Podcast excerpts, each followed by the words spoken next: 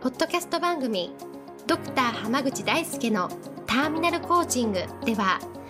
医師としてもコーチとしても実績を出している濱口大輔が終末期医療で1000人の死に立ち会い300人以上の方にコーチングを行ってきた経験からあなたの人生を進化させるメソッドをこの番組を通してお伝えしていきますそれでは今回の番組をお楽しみください今日もドクター濱口大輔のターミナルコーチングの音声をお聞きいただきありがとうございますそれではナビゲーターの園さん今日の質問お願いしますはい、今日はえっと2019年あと3日でそうですねそうですね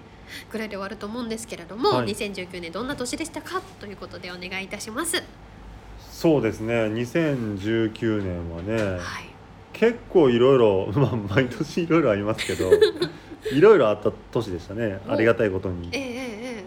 えねやっぱりその新しい講座をやったりとかっていうのもあるし、えうん、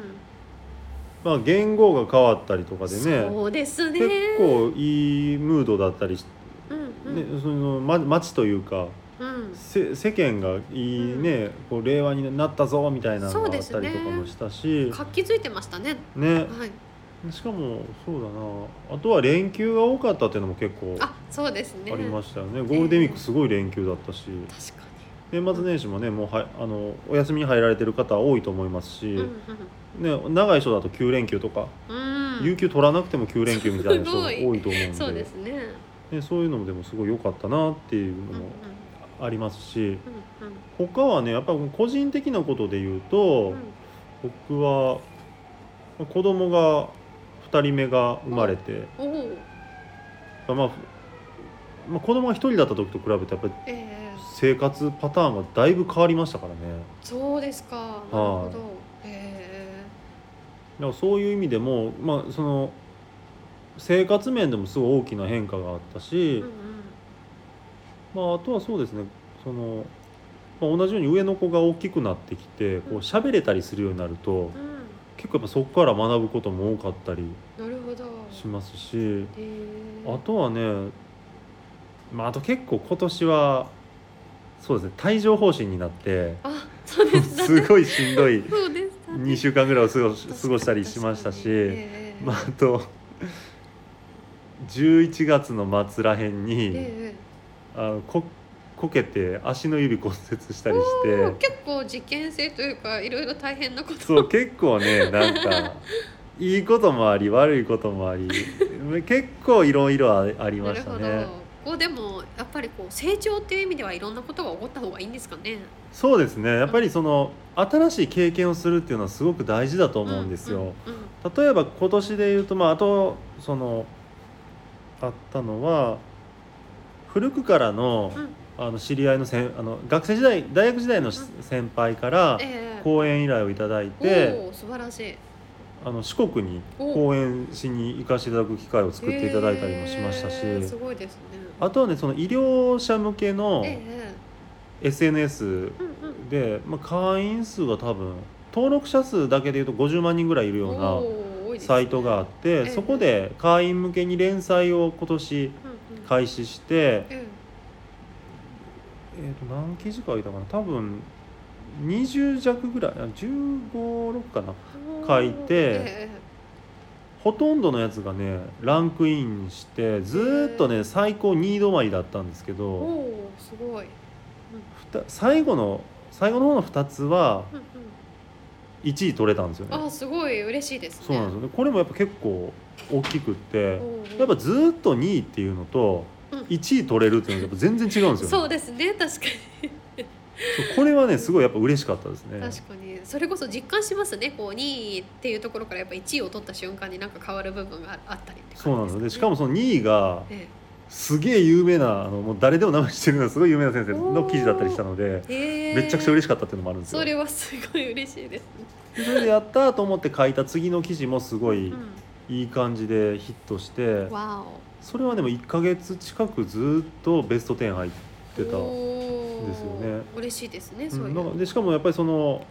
べえあのベスト10に入ってる期間長かったら読んでる方からお便りが届いたりとか、へえこんこんな話聞きたいですみたいなのも書いてくださる方もいたりして、うんやっぱその医者向けの媒体ってあんまりそういうコメントのやり取りってそうないんですよね。でええもそういうのでいただいたのすごい嬉しかったなっていうのもありありますし確かやってみるとね、まあ、あとやっぱ結構いろんな出会いや別れっていうのもたくさんに、ありましたね。まあそのやっぱり前半の方はその子育てうんうんに割とせ、まあ、専念って言ったらあれですけどあのしっかり関わりたいなっていうのもあってあんまりこう自分の講座でお話しするのがほとんどメインでうんうんどこか何か受講自分が受講しに行って新しい人間人付き合いを増やすっていうのはなかったんですけど、え後半で少しずつまたそういうの参加するようになってえ、うんうん新しい出会いもあったりとかほうでそれにまなんだかな伴って新しい挑戦が始まったりとかっていうのもあったりしたので。うんうんやっぱ何かやったりとか何か経験すると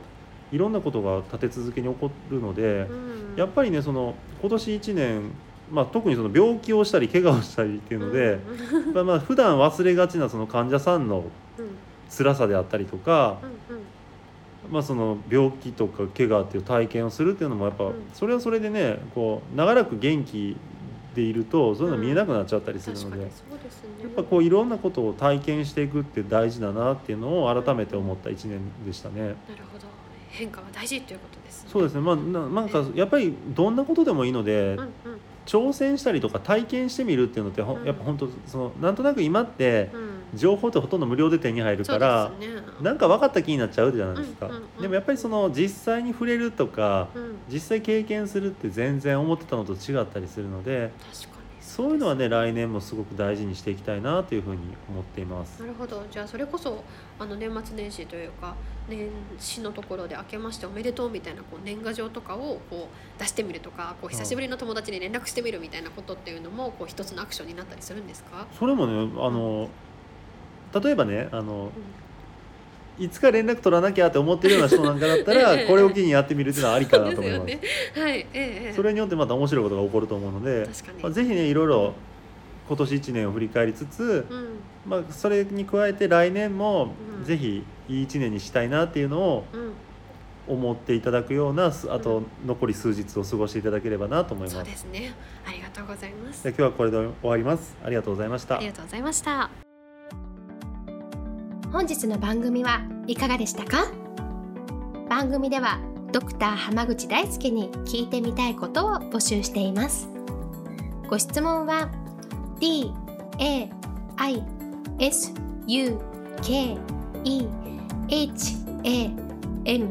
a g u c h i c o m 大輔濱口 .com の問い合わせから受け付けていますまたこのオフィシャルウェブサイトでは無料メルマガやブログを配信中です次回も楽しみにお待ちください